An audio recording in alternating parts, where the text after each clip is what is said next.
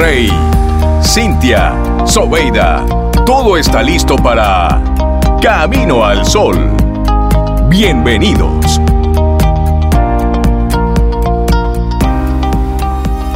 días, Rey, Laurita, Sobe. Buenos días a ti, Camino al Sol oyente. Buen día, Rey, Cintia. ¿Cómo están ustedes? Estamos Muy bien, Sobe. Bien, bien, también, bien, bien. Qué bueno. Aquí saliendo debajo de un camión. ¿Y tú? no, no, yo voy encima del camión. Me encanta. Eh, eso es una buena actitud. Voy encima. Me encanta eso. Y hoy sí, porque a veces uno está abajo del camión, pero uno va al pasito y va subiendo. Y ya, Cintia, tú verás que eso pasa. Esto también pasará. Eso es así. Y con esa actitud nosotros arrancamos nuestro programa Camino al Sol. Gracias por estar, gracias por escucharnos, gracias por tenernos en tu corazón casi ocho años, gracias por este proceso que hacemos como una comunidad. Así es. Y esa es la única validación que nosotros en Camino al Sol realmente nos, nos alimenta. La que tu amigo, amiga Camino al Sol oyente, en ese esfuerzo de uno a uno puedes, puedes estar haciendo. Sí, así es. ¿Quieres formar parte de la comunidad Camino al Sol por WhatsApp? 849-785-1110. Camino al Sol.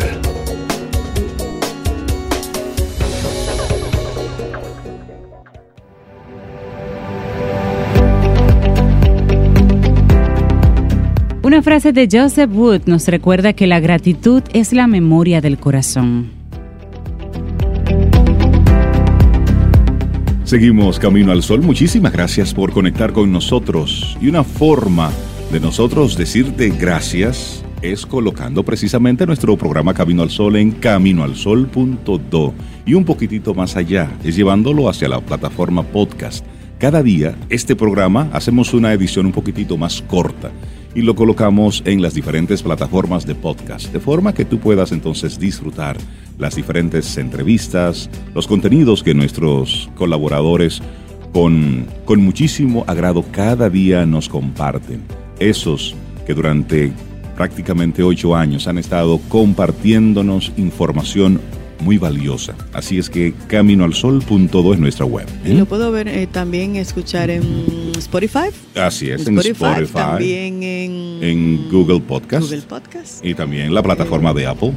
No, para que los amigos. Radio Public. exactamente, ahí están todos los lugares donde pueden conectar con nosotros a través del podcast. Vamos a mandarle un, abrazo a nuestros amigos Camino al Sol oyentes. Claro que sí, que conectan también a través de nuestro número de WhatsApp el 849-785-1110. 849-785-1110. de eso se trata. Y en esa misma sintonía, en esa misma línea, nuestra reflexión para esta mañana. El agradecimiento es la memoria del corazón. Ay, sí, porque es que ser agradecidos es más que una norma de cortesía. ¿eh? El agradecimiento es una forma de cruzar fronteras para llegar a un plano más emocional, más personal e incluso espiritual. Entonces, ¿por qué no agradecer a la vida por formar parte de ella? ¿Por qué no reconocer a los demás por lo que son y por esas facetas por las cuales les queremos? Y más aún, ¿por qué no agradecernos a nosotros mismos por nuestra entereza, por nuestra valentía y por nuestra superación? Vamos a hacer eso. Lo sabemos, en ocasiones no es nada fácil adentrarnos en el llamado conocimiento del corazón ese que nos dejó intuir el mismo Lao Tse con la frase que da título a este artículo. Las personas vivimos casi cada día ancladas a este cerebro que nos guía por el camino más objetivo y racional, ahí donde habitan algunos rencores, algunas frustraciones, pero realmente hay que recordar los pilares del agradecimiento. Y es que el sencillo acto de ser agradecido supone ya un modo de liberación personal. Es reconocer, es actuar con humildad, sin artificios, aprendiendo a valorar lo que de verdad es importante en la vida. Por eso vamos a reflexionar sobre ello y vamos a ahondar en el valor y el poder del agradecimiento. El primero de estos pilares, apertura emocional. ¿Por qué tanta, hay tantas personas a las que les cuesta dar las gracias? Vamos a hacernos esa pregunta. ¿Usted de esas personas que le cuesta dar las gracias? Cuando hacemos cualquier cosa por alguien, no esperamos obligatoriamente ese gracias que marca la cortesía y la buena educación. Lo que de verdad buscamos es ser reconocidos.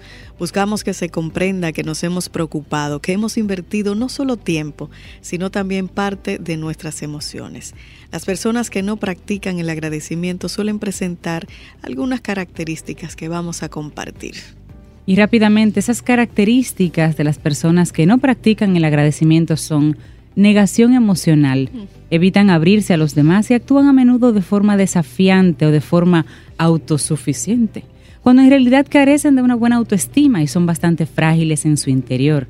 Además actúan con cierto egoísmo, practican la ingratitud y en ocasiones practican hasta la soberbia.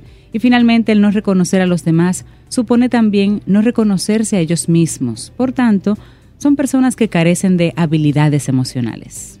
El segundo pilar, la gratitud y el reconocimiento son los mejores regalos del ser humano. Pocos valores son tan poderosos como reconocer a nuestros semejantes mediante la gratitud.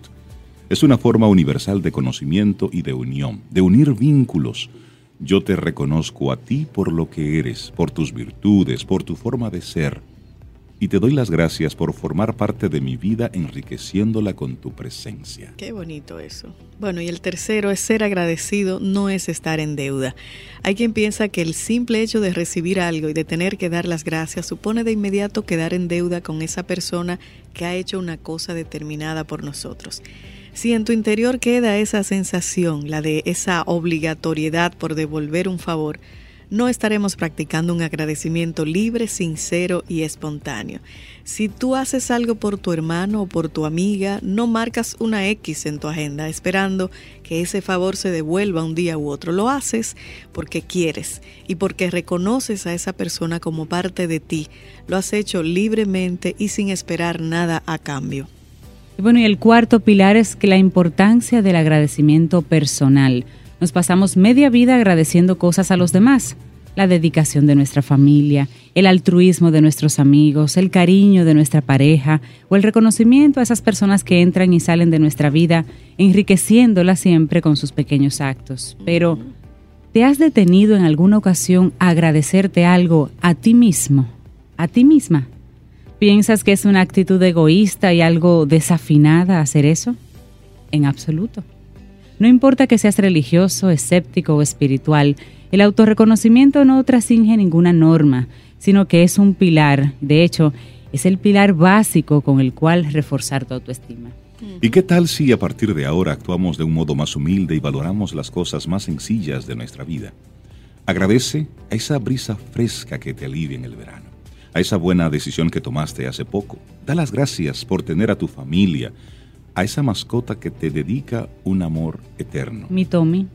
Da las gracias simplemente por existir, por estar bien, por comprender que no somos más que estrellas fugaces que vienen y van y que solo buscan vivir la vida con la máxima plenitud.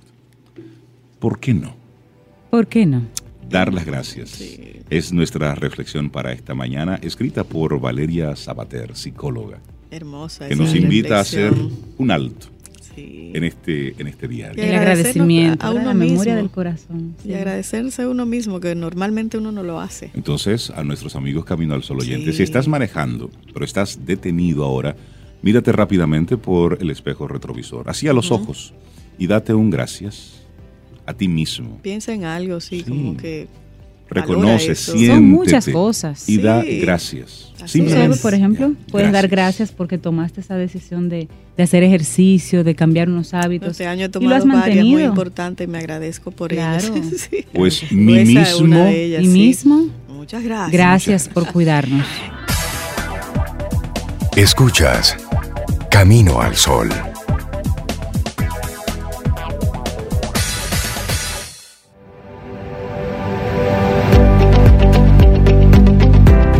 Y gracias también se llaman las tres bellas hermanas. Una da, otra recibe y otra agradece. Una frase de Bartolomé Cairasco. What a Wonderful World. Esa fue la canción que escuchamos. Esa. La voz de Louis Armstrong. Un tema que fue pedido por la persona con la que vamos a estar conversando en este momento. Así es, qué honor. Tenemos el, privilegio de tener una conversación en la mañana con, con Gustavo Romero, Master Coaching y es el director del programa de certificación en coaching organizacional en TEC y ESA. Gustavo, buenos días. Bienvenido a Camino al Sol.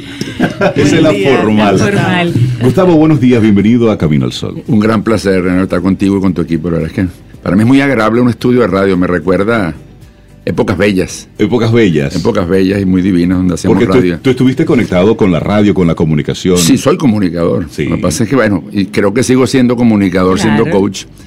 Pero recuerdo, recordaba ahorita oyéndolos a ustedes hablar sobre la gratitud. Eh, la frase de mi profesor de radio, cuando le, le preguntaban, profesor, defínanos la radio. Él decía, la radio es el teatro de la mente. Sí, pura imaginación. me encanta. El teatro de la mente. O sea, cuando ustedes hablaban hace un rato de la gratitud, uno cierra los ojos y comienza a ver el. comienza a imaginarse la gratitud de selva. Eso es lo bello de este, de este medio imbatible. Imbatible. Un placer estar en estos micrófonos. Es un honor conocer en persona. El, agradecimiento, hablando de gratitud mío por permitirme estar con ustedes hoy.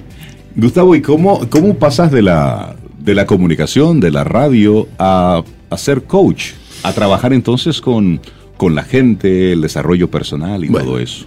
Verás que me estás pidiendo que, que pincelé, que pincelé un camino de muchos años. Yo soy comunicador. Primero trabajé en medios, trabajé en en radio, trabajé en prensa.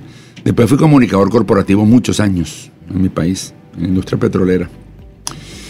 Y por cosas que pasan y que no, no vale la pena recordar, yo soy venezolano de origen, también tengo nacionalidad colombiana, eh, tuve que dejar, vamos a decir, abruptamente mi carrera petrolera. por eventos que se conocen de la historia reciente de mi país. Y fue un reto de rehacer la vida. Eh, comencé a pensar en ser docente, pasé a ser consultor y docente en las áreas de comunicación, que eran el mundo mío. Comunicación corporativa, comunicación efectiva, esos temas que siempre se trabajan. Y algún día alguien me habló del coaching. Coaching como metodología conversacional para apoyar a la gente a, a ser mejor, a resolver problemas, a entender inquietudes, a reflexionar y a ser autoconsciente sobre lo que necesita y, debe hacer para lograr más resultados. Y me fui metiendo en el mundo del coaching, pero alguien me, me mostró la, la escuela de, coaching ontológico. Estoy hablando del año 2007. Fue una certificación de coaching como la que estamos haciendo acá en Dominicana. Me imagino que hablaremos de eso después un poquito. Y bueno, y este es un mundo en donde no he dejado de, de transitar. Has dicho una palabra, ontológico. Sí. ¿Qué es la ontología? Bueno, ese es un temazo para la mañana. vamos a hacerlo sencillo. La, ontología, sobre todo la más que la ontología, que la ontología es una rama de la filosofía, que es el estudio del ser en cuanto ser. Eso, vamos a meternos en, esa profundidad. Pero la ontología es el lenguaje que, en la que está basada esta escuela de coaching. Es, bueno, es un modelo, es un modelo de comunicación y de pensamiento que concibe al ser humano como un ser conversacional que se hace y se desarrolla en sus conversaciones consigo mismo, con los demás, con su trascendencia. Las conversaciones en el sentido integral, lo que se dice, lo que se siente, lo que se expresa hasta con el propio cuerpo. Y, justamente pensando y viendo nuestras conversaciones nos repensamos como seres humanos. Y, el coche ontológico busca eso, que, que la persona pues converse distinto, se pare distinto frente al mundo, con él mismo y con los demás. Y, es lo que le da potencia a este coaching, que es un tipo de coaching de los muchos que hay, pero consideramos quizás que es el más profundo, el que más llega al ser, el más transformacional. Y estamos hablando, y has, y has dicho, y estoy tomando algunas de las palabras que, que tú mismo dices, competencias conversacionales. Sí.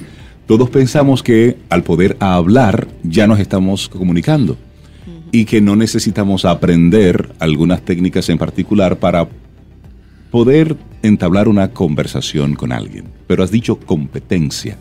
Fíjate, nosotros hablamos de las competencias conversacionales en cualquier entorno, el familiar, el personal, el organizacional. Nosotros decimos que son competencias genéricas. ¿Por qué decimos que son genéricas? Porque eh, no, son, no se obsoletizan. Aún en este mm. mundo de los sistemas, de las redes sociales, del hablar por, por chat, etc., eh, está cada día vigente la necesidad de diseñar conversaciones para resolver problemas, para construir relaciones, conversar para poder conversar distinto, conversar para construir relaciones, conversar para entender al otro, saber indagar, saber escuchar, saber emitir juicios fundados, hacer las declaraciones que hay que hacer, gestionar promesas con efectividad, cumplir compromisos. Son competencias genéricas, son competencias conversacionales. Y el mundo organizacional a veces no ha tomado eso en cuenta. decía un gran maestro de, la calidad total de, hace muchos años, cuando estaba eso de moda, que decía, bueno, y, otros grandes teóricos de estos temas, como Chris Argyris, por ejemplo, que las organizaciones del mundo empresarial se ha dedicado mucho tiempo a mejorar la efectividad de lo que hace, la efectividad de sus procesos. Y lo que no se dan cuenta a veces es que lo que hace que la gente se junte en procesos son conversaciones. Y que los problemas que tenemos muchas veces, o la mayoría de las veces, para ser efectivos y los cuellos de botella que tenemos, no tienen que ver con lo que sabemos hacer, sino cómo coordinamos las acciones con el otro. Y yo coordino las acciones con el otro conversando. Conversando. Entonces, volver a ver la conversación como la savia que fluye, que permite que hagamos cosas, es quizás la, el, el foco de nuestro aprendizaje y de nuestro coaching. Una conversación es de dos vías, don Gustavo cuando trabajamos el coaching ontológico con una persona que esté manejando a nivel de conciencia esa conversación bajo ese criterio, bajo ese prisma, puede lograr el resultado de una mejor conversación, se logran objetivos aunque la segunda persona, la segunda participante en la conversación no tenga ni idea de lo que está sucediendo. Bueno, si la persona no tiene ni idea es porque estamos conversando mal. Déjame hacer una aclaratoria, eso que llamamos coaching ontológico, porque aquí en República Dominicana, por supuesto que hace tiempo que hay coaching y se se forma en coaching. Eh, eh, eh, todo coaching lo que busca, a diferencia de otras conversaciones aprendizaje, porque el coaching es una conversación, todo coaching lo que busca es una persona que llamamos coach, conversa con una persona que llamamos coachee. Esos términos no tienen traducción, el mundo los entiende así. Busca que el coachee desarrolle lo que llamamos autoconciencia, que el coachee se dé cuenta de lo que le pasa, de lo que tiene que hacer, de lo que está haciendo bien, de lo que está haciendo mal, qué necesita hacer para lograr lo que quiere. Eso es lo que busca un coach. No, no enseñando, no instruyendo, no diciendo, no aconsejando, elevando los niveles de autoconciencia del coaching. Cualquier coaching serio busca eso. Eh, eh, una autoconciencia para actuar distinto. ¿Qué hace el coaching ontológico distinto?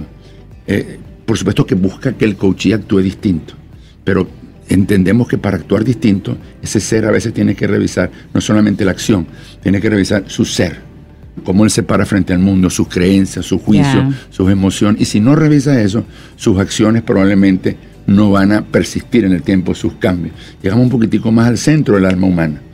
Eh, eh, un gran filósofo, eh, Martin Buber, él decía que el ser humano es un ser dialógico. Es un ser dialógico. Dialógico viene de, diálogo. De diálogo. Buber decía, los ser humanos, el ser humano siempre está conversando en tres planos. Con él mismo, conversamos con nosotros mismos con el otro, y Buber, que era un hombre muy religioso judío, decía con Dios. Vamos, podemos decir Dios, podemos decir que conversamos también con nuestra trascendencia. En esos tres planos conversacionales deviene eh, el, actuar en el mundo nuestro. Y, el coche ontológico busca eso. Entiende cómo te para frente al mundo y por qué logras lo que logras, que puedes hacer distinto, pero tienes que cambiar muchas veces tú. A veces tienes que transformarte tú para que tu actuación sea distinta. Y ese es el objetivo de nuestro, de nuestro coach. La conversación de trascendencia. Y hay un dato importante que, nos compartías sobre estas conversaciones en el plano organizacional. Y hemos estado escuchando desde hace un tiempo esta carta, a esta parte esa combinación de, líder coach, es decir, aquella persona que está liderando una organización, un departamento, desarrolla habilidades para poder interactuar de la mejor manera con su equipo. Ok, Fíjate que en nuestra formación en coaching, que hacemos en Dominicana, he busca dos cosas. Formar coaches, pero fundamentalmente formar líderes coach. ¿Qué es un líder coach? Y ahí nos ponemos en el entorno organizacional. Un líder coach es un líder. y un líder es una persona que motiva, que inspira. Que, pero un ¿qué, ¿qué hace un líder coach? Un líder coach, para buscarlo en términos más sencillos, es un removedor de los obstáculos que tiene su gente para lograr desempeños superiores para que ellos busquen desempeño superior. Y eso es lo que hace un coach, pero lo puede hacer como líder también.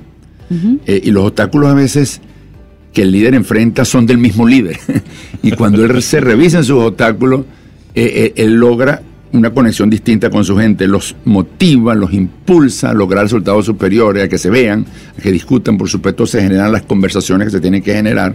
Un líder coach, por ejemplo, su competencia primigenia, primera, es una escucha profunda, empática, un saber entender, es un indagador, es una persona que es empática, que sabe conectarse con la inquietud de los demás, una persona que diseña y practica las conversaciones que se necesitan para lograr acuerdos, para gestionar promesas, custodia los espacios emocionales de su equipo.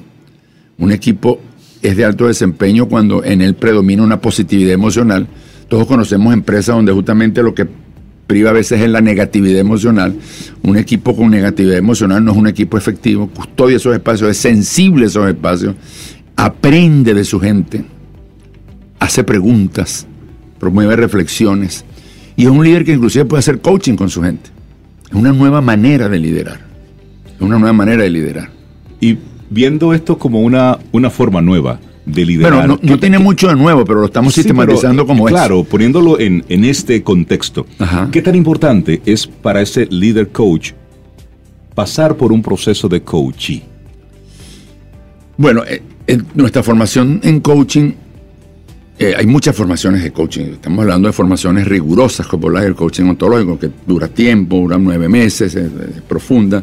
Nosotros decimos que tú no puedes ser un buen coach si no has sabido ser coachee. Ahora, eh, yo tenía un maestro que decía, el coach puede hablar desde sus heridas también. en el sentido de que yo no, yo no tengo que ser un perfecto ser humano para poder apoyar a otros. Justamente a, veces hablando de lo que a uno mismo le cuesta entender, uno le puede ayudar a la otra persona que se mire. Eh, y es un proceso de autorreflexión permanente, ¿no? Eh, decía Sócrates hace 2500 años que una vida no indagada no merece ser vivida. O sea, esa capacidad de indagarse uno mismo y entenderse, uno a veces la pone al servicio de hacer que el otro se vea y se entienda. Y es un proceso muy rico, de aprendizaje constante. El aspecto cultural, Gustavo, ¿qué, tanto impacto tiene en, en la conversación? Se dice de los latinos que somos muy habladores, que somos muy parlanchines pero se dice de los orientales que son entonces muy, muy encerrados, muy, muy, muy hacia adentro. ¿Qué, qué, qué, qué, opinión te merece? Cuando yo hablaba que las competencias conversacionales son genéricas es porque son universales. Independientemente de los tonos, de las culturas, de lo parco que puede ser un oriental, de lo concreto que puede ser un, un anglo, por ejemplo. Eh, no se trata de saber hablar bonito y sabroso, se trata de, de la danza de dos eh, fíjate que el, término conversar, la palabra conversar viene del latín conversar, que significa bailar juntos. Bailar juntos. O moverse juntos, o danzar juntos. O sea, una conversación es un arte, eh, eh, es, un, escenario que envuelve a dos inquietudes. Parlanchina o no a veces ser muy parlanchín no, no, no evita conectarnos con la inquietud del otro. Hablamos del escuchar, hablamos del entender, hablamos del reflejar, hablamos del empatizar. Y eso es genérico, eso es universal. Desarrollar esa competencia pasa por encima de las culturas. Nosotros que formamos en varios países nos damos cuenta de eso. La necesidad es la misma. Los huecos, los vacíos conversacionales son los mismos. los mismos. Estamos recorriendo América de arriba abajo, a veces hemos estado en Europa y es lo mismo, las conversaciones que faltan, lo que no se declara, lo que no se dice, la pregunta que no se hace, el basta que no se pone, la petición concreta que no se hace. Eh, eh, eso es universal. Has mencionado la escucha en varios momentos. Lo, vital de la escucha y qué es la escucha desde el punto de vista de la ontología del lenguaje. Bueno, la escucha es la capacidad de entender el mundo del otro. Y nosotros hablamos de niveles de escucha. Eh, hay, quien escucha para refutar. Hay quien escucha para responder. Bueno, hay quien, no se, hay quien no escucha, sino que se escucha mientras el otro habla. Está en esas tres conversaciones sí, Sí, sí, En una, en una conversación con una persona siempre hay, hay, hay, dos, hay tres conversaciones. La, la, no, hay dos conversaciones, una pública y dos privadas. La pública es la que se tiene, la privada es la que tiene cada uno en la cabeza. El enemigo de la escucha es la conversación privada. Cuando uno transita hacia una escucha más profunda, uno aprende, vamos a decir, cómo a silenciar la conversación privada. Entonces uno pasa de escuchar para refutar, de escuchar para responder, uno pasa a escuchar para escuchar, para comprender. Entonces nosotros hablamos de que la escucha tiene una doble apertura. Una, una apertura a la comprensión del otro. Pero hay otra, es una apertura a que el hablar del otro me cambie. Y eso es distinto. Sí. Porque vivimos escuchando para ver si nuestro punto de vista puede defenderse. Y no nos abrimos a que lo que me está diciendo el otro es lo que yo necesito para cambiar. Eso requiere disciplina. Requiere un cambio de observador, como decimos. Me paro distinto frente al otro.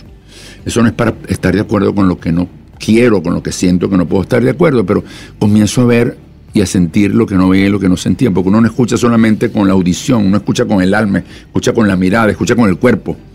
Y, esa es una competencia fundamental, no de un coach solamente, de un líder, de un, de un esposo, de un padre, de una pareja.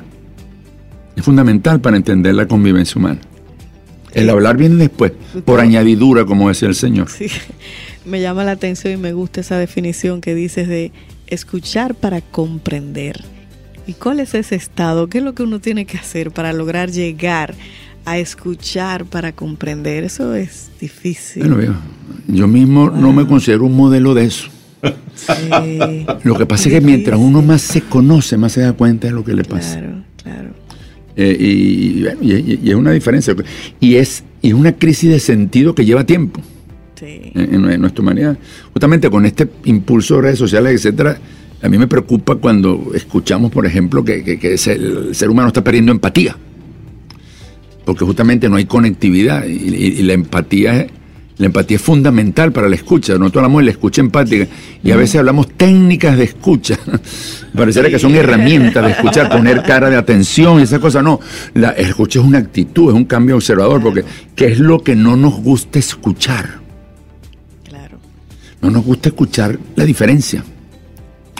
Entonces cuando uno se para bajo el presupuesto ético de que toda diferencia es legítima, queremos decir como legítima que la persona tiene el derecho a pensar y sentir así, tú puedes escuchar lo que sea. Puedes discutir validez, puedes discutir fortaleza argumental de algo, pero la legitimidad está allí. Por supuesto, con una barrera ética. El irrespeto no es legítimo. La vejación, eh, eso no es legítimo, no tengo por qué escuchar eso. Pero inclusive lo puedo escuchar para saber quién tengo enfrente. Pero si yo me paro en el mundo bajo el supuesto de que todo ser humano que tengo enfrente es legítimo y diferente, yo puedo escuchar la legitimidad y la diferencia y conversar de mi manera de ver el mundo. Y eso, a mi juicio, rediseña las relaciones, a cualquier nivel, no solamente organizacional. Y en esa parte organizacional, eh, recuerdo a Ray Dalio, este experto en inversiones norteamericano, que él decía, ¿qué tan importante yo tener razón? Es decir, realmente es tan importante el que la razón de lo que esté sucediendo la tenga yo. Y cuando lo llevamos al plano empresarial, al plano laboral, pues en algunos eh, ambientes todavía está muy marcado el que el jefe es el que sabe. Sí. Y dije la palabra jefe, como ese elemento central que maneja y controla los diferentes hilos dentro de la organización. Me hiciste acordar de un refrán de mi país que decía que el que sabe sabe y el que no sabe jefe. Oye, yo lo que le pido a un jefe hoy en día no es que tenga las respuestas, sino que tenga las preguntas. Que tenga las Porque su gente sabe. Y el líder de hoy en día es un líder de líderes si algo tiene el, trabajador de hoy en día, el, millennial, que está sumergido en información, en, capacidad de ver mundos, de, acceder a, información con una velocidad que quizás lo que venimos antes no teníamos, es una persona que tiene inquietudes importantes y cosas que aportar. Y el rol de un líder hoy en día es más bien explotar eso. Mira qué duro es pensar que tenemos todas las respuestas. Y crecimos así. Yo crecí en ese mundo organizacional, con el temor a no tener respuestas. Y eso hace la gerencia de liderazgo algo duro. Y, justamente es, pararse en la vida de una cosa que llamamos enfoque único. Yo tengo que tener respuestas. Si no tengo respuestas, soy débil. Nosotros hablamos de que el líder hoy en día debe ser una persona de enfoque compartido, de enfoque múltiple, que esté abierto a aprender de todo el mundo, inclusive de su propia gente.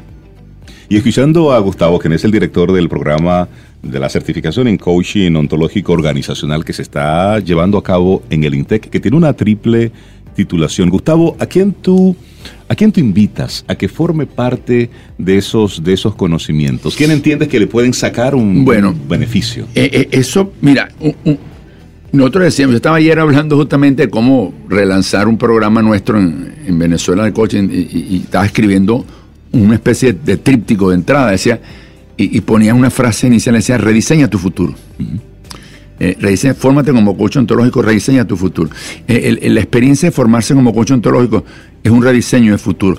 Y, y qué bueno que me lo preguntas, porque no solamente es para ser coach.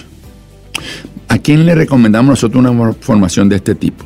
Bueno, a todo líder organizacional, gerente, profesional, líder de equipo, líder de ONG, que quiera devenir en un agente conversacional distinto. Lo que hemos hablado, que trabaje conversacionalmente con efectividad para motivar a personas y equipos a lograr mejores resultados. Esa es una cosa que puedo buscar en este programa. Por supuesto, te puedes formar como coach. Y coaching es una actividad profesional demandada. Hay un futuro, hay un futurólogo muy famoso que se llama Kevin Kelly. Los invito a que vean algunas cosas de él. Quizás el futurólogo más, más eh, respetado en Estados Unidos hoy en día, que tiene un libro que se llama The Inevitable, lo inevitable. Dice qué profesiones en el futuro van a seguir, cuáles se van a acabar con la revolución de los sistemas, la inteligencia artificial. Dice, entre las profesiones que él estima que van a seguir teniendo vigencia está el coaching. Porque la gente sigue necesitando quien lo ayude a reflexionar y a pensar. Entonces, fíjate, gente que quiere ser un mejor líder, gente que quiera ser coach como actividad independiente o dentro de su propio entorno organizacional. Cada vez vemos más coaches internos que le hacen coaching a la gente en su empresa. Y por encima de todo, gente que quiera relanzarse personalmente, que quiera ser más efectivo en, su hablar, en su sentir, hasta en su propia entrega corporal al mundo. Nosotros vemos el ser humano en esas tres dimensiones, el, lenguaje, la emoción y el propio cuerpo. O sea, esta formación llena esos espacios de crecimiento y de transformación. Gustavo Romero, era una pregunta aquí. No, hay una ah. persona que quiere saludar a Gustavo Perla Cuevas. Dígale que la quiero mucho. que no la he visto en estos días y que la extraño. Porque Gustavo, además de participar en, el, en la certificación de coaching ontológico en INTEC, también está en la maestría de gestión de talento humano y en la especialización en desarrollo organizacional que Así es. en el país. O sea que tenemos el privilegio aquí de tener un maestro. Llevamos 10 años viniendo a República Dominicana como mínimo formando gente, desde el IESA y ahora en esta alianza con esta institución que queremos tanto que es el INTEC. Pues yo espero que esta sea la primera conversación de muchas que tengamos. Pues por supuesto, será un gran placer. Bueno, invito a la gente que piense en eso. El, unos segunditos, nosotros hicimos nuestra primera certificación, que dura nueve meses y estamos pensando en el INTEC en abrir una segunda aproximadamente el 22 de mayo del, del año que viene.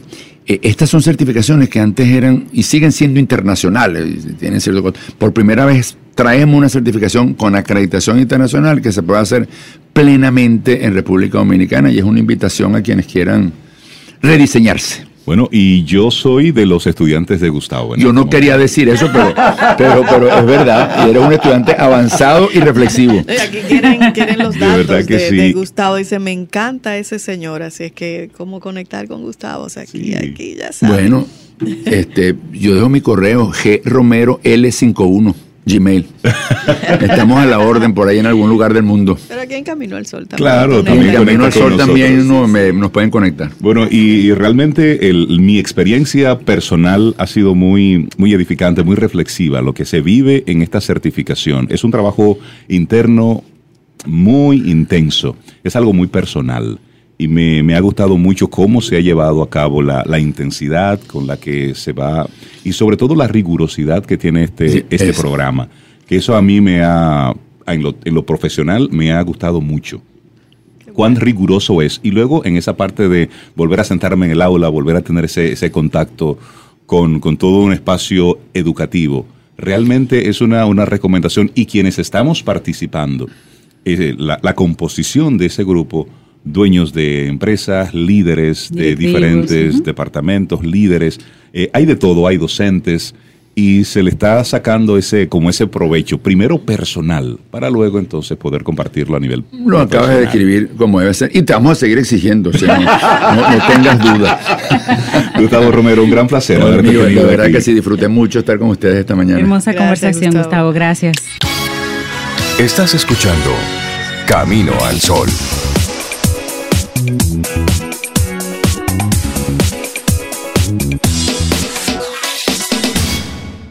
Hoy es el Día de Acción de Gracias, una festividad internacional que en República Dominicana se ha estado adoptando poco a poco.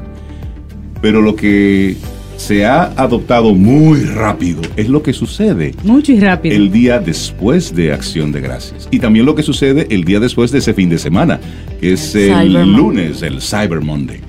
Y para hablarnos sobre cómo sobrevivir a estos días de tanto bombardeo publicitario y de tantas ofertas de compras, le damos la bienvenida a Sara Despradel.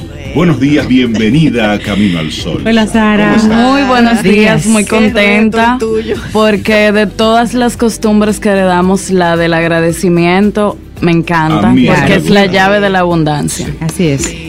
Eh, les cuento que primeramente las compras no tienen un título de psicólogo. Entonces, Las compras. eh, las compras Sara, mírame, no mírame, van a llenar nuestros vacíos, ni nuestras tristezas, ni nuestros Es complejos. decir, tengo un problema, compro. Te vas a Arranco para el mall. triste, compro, no, contenta, tú compras compro. algo y mañana vas a querer otra cosa. Entonces, eh, tenemos primero que identificar qué nos está faltando y tener eso claro, que una compra no te va a llenar. Luego, para hacernos consumidores conscientes, ah, me está pasando mucho que mi, mi comunidad, ayer me escribió una muchacha, Sara, he seguido tu reto de ahorro, pero salió un celular que es el que yo quiero. Entonces tú encuentras prudente que me quede sin ahorros para el celular y yo ahí le pregunté, ¿estarías feliz? O sea, de que todo un año de ahorro, mejor te quedas sin ahorro por tener el último celular. Y entonces, todavía en la noche me volvió a escribir, ay, yo me sentiría feliz si tú haces una encuesta. Y yo, no, es que nadie te lo puede decir. eso es tuyo. Ni siquiera yo. Pero entramos en un punto donde incluso nos sentimos culpables con las compras. Entonces, ¿qué tenemos que hacer para ser consumidores conscientes? Primero, identificar si no es un capricho y si es una necesidad. Cuando necesitamos algo, no tenemos algo igual, eh, le vamos a sacar provecho. Incluso que yo les motivaría que compremos algo que nos ayude a aumentar valor. Si yo trabajo en fotografía, una mejor cámara quizá me da un mejor resultado en mi trabajo y es una buena inversión. El que trabaja en tecnología, un mejor micrófono. Por y así, quizás en vez de algo que tú lo compras y lo Es decir, deseches. hacer esa, Claro. esa división de lo que sería consumo con lo que sería inversión para para valer más y cobrar más y ganar más. Eh, otra cosa es identificar lo que voy a comprar no con lo que cuesta monetariamente, sino con horas de trabajo. ¿Cómo así? Si yo gano, por ejemplo, 25 mil pesos, mi sueldo diario son 1050 pesos. Esos zapatos valen cinco días de mi trabajo. Hazte la pregunta. Si uno lo calcula Entonces así, ya ahí, duele. si tú calculas, con eso, eh, por ejemplo, tengo un, un ejemplo claro con uno de mis hijos, que en verano, todo el verano se ganó cuatro mil pesos. Y se le rompió la pantalla del celular. Y cuando fuimos a repararlo, le dijeron, cuesta cuatro mil pesos. Y él dice, ay, todo mi verano se me va a ir aquí. No, él puede esperar.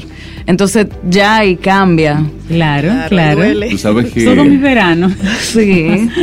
con nuestra hija tuvimos una experiencia no hace mucho. Ella está trabajando. Está ahora eh, una pasantía, está trabajando, generando ya sus, sus primeros Ingresos. Ingresos. Y ella fue al salón de belleza. Ok. Y ella quería arreglarse algo en el pelo. Y le dicen... corte. Hacerse un corte. Y le dicen, era algo, un arreglo. Son 300 pesos. Dice ella, 300 pesos. Cuando lo pagaba mami y papi, no importa. No dolía. No está el bien, yo lo, yo dejo así. tinte, todo. Siguiendo con esa sintonía, he trabajado mucho con jóvenes en estos días y ayer yo compartí en mis redes que a mis hijos empecé con un semanal para luego eso llevarlo a mesada. Entonces, el que lo gastó el primer día, problema de él.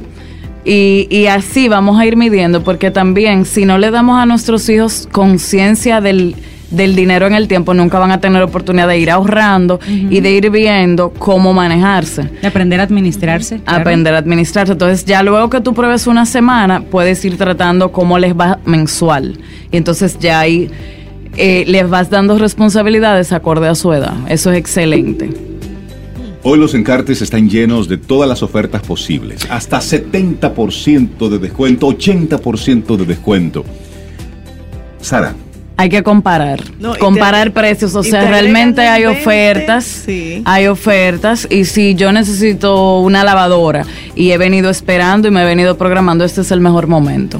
O sea, realmente Pues Sara hay me está- Sara ofertas. me está ayudando ahí. Sí, es, sí, es real. Eh, Sí, vamos no a comparar, compara. vamos a ver cuál banco me da mejor. Incluso hay cashback, hay promociones, o sea, hay que agarrar los encartes, hay Sí, que salir, verdad. comparar.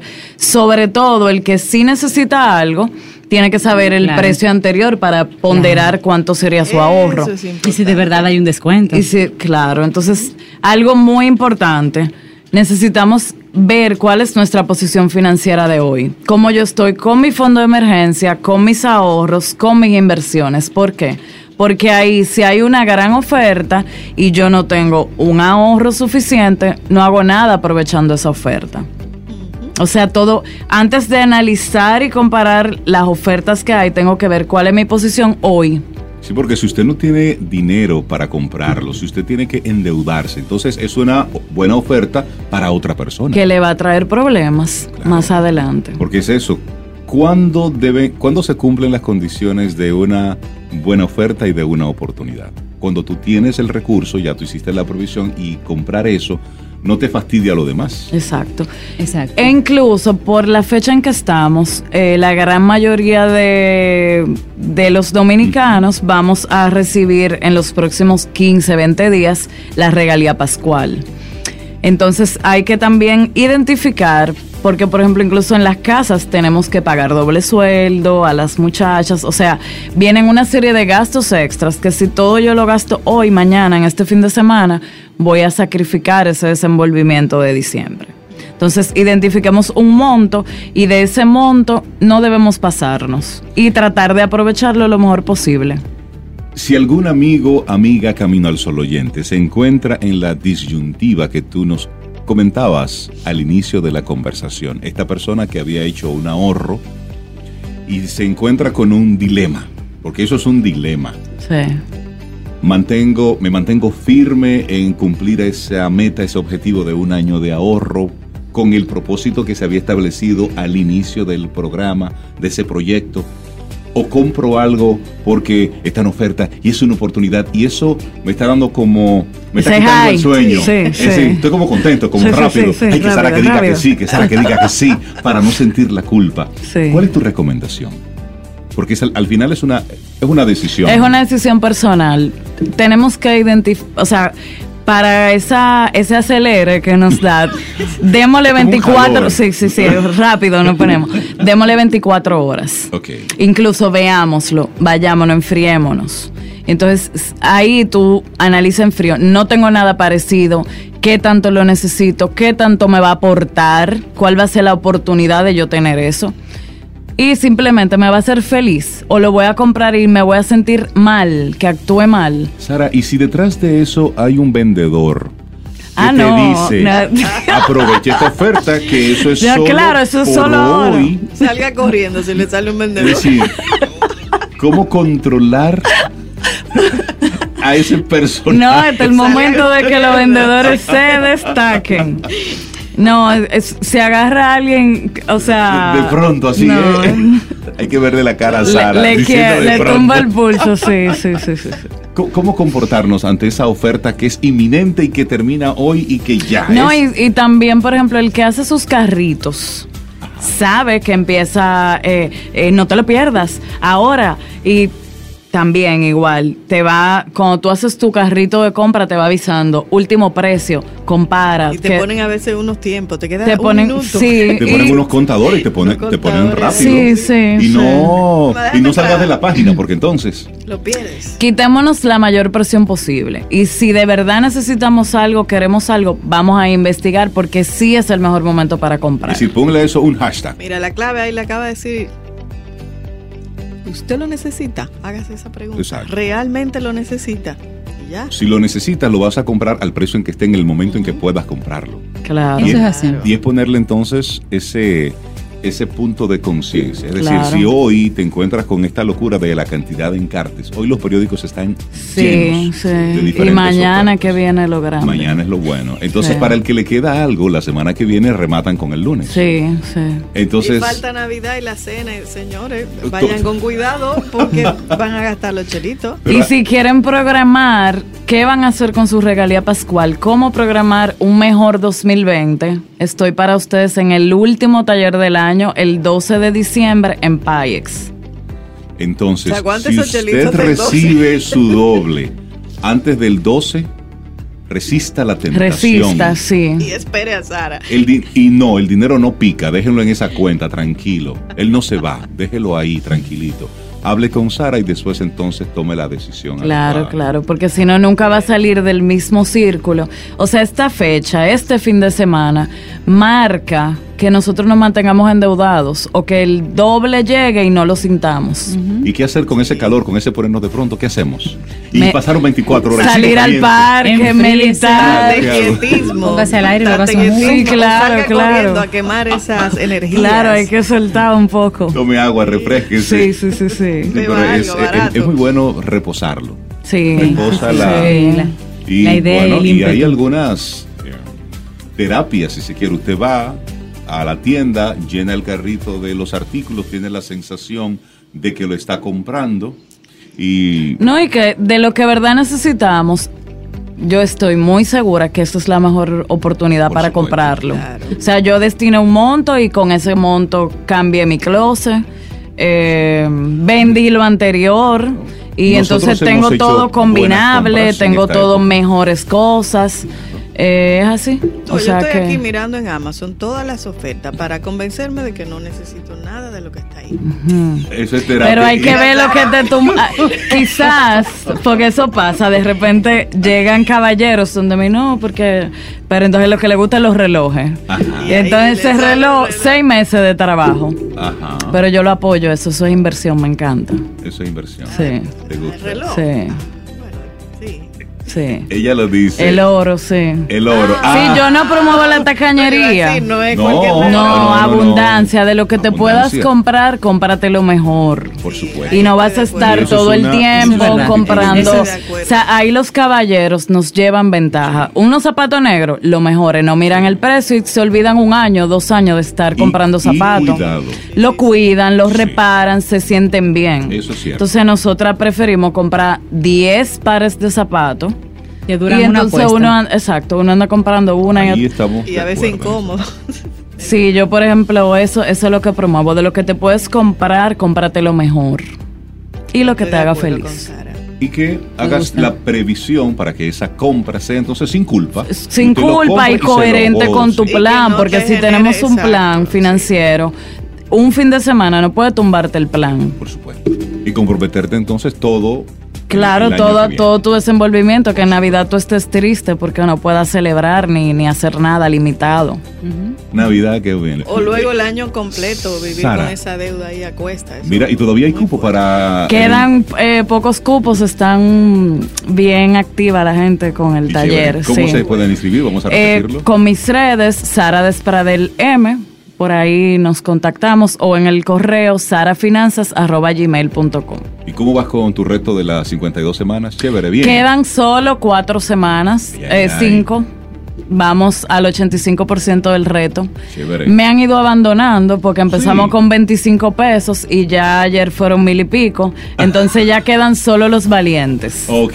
Mm. Se me han ido recogiendo. Sí, pero, pero- eso se retoman, tú verás que Sí, retoman. sí. van a retomarlo. Y mucha gente se ha, se ha animado a que en, en enero, Sara, me uno, pero en Sí. enero yo vengo con uno nuevo. Me gusta eso. Ay, Sara. Besader, muchísimas gracias. Gracias a Sara, ustedes. Sara, a mí en lo personal me inspira. A mí me encanta, Porque Sara. habla con mucha convicción Sí, de, de sí, todo sí. esto y sobre todo que es el ejemplo. Así es. Es la puesta en práctica de lo que tú dices. Y eso a mí de verdad que Claro. me, me gusta mucho y lo respeto en ti. Gracias, Claro, gracias. claro. Este es tu gran día. Camino al sol. Bueno, y nosotros llegamos ya al final de nuestro programa Camino al Sol por, por este jueves.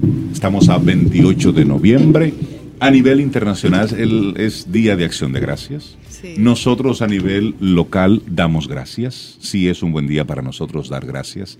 Y que tengamos un preciosísimo jueves mañana si el universo sigue conspirando.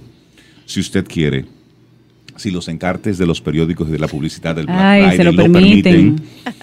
estaremos de nuevo aquí en otro nuevo Camino Sol. Mire, eso es un hábito o una celebración internacional que si alguien la quiere adoptar aquí, esas son de las cosas buenas que se pueden De adoptar. gracias. agradecer. Agradecer, según un doctor, agradecer, dar las gracias, no solamente llena tu corazón de serotonina y te hace sentir bien.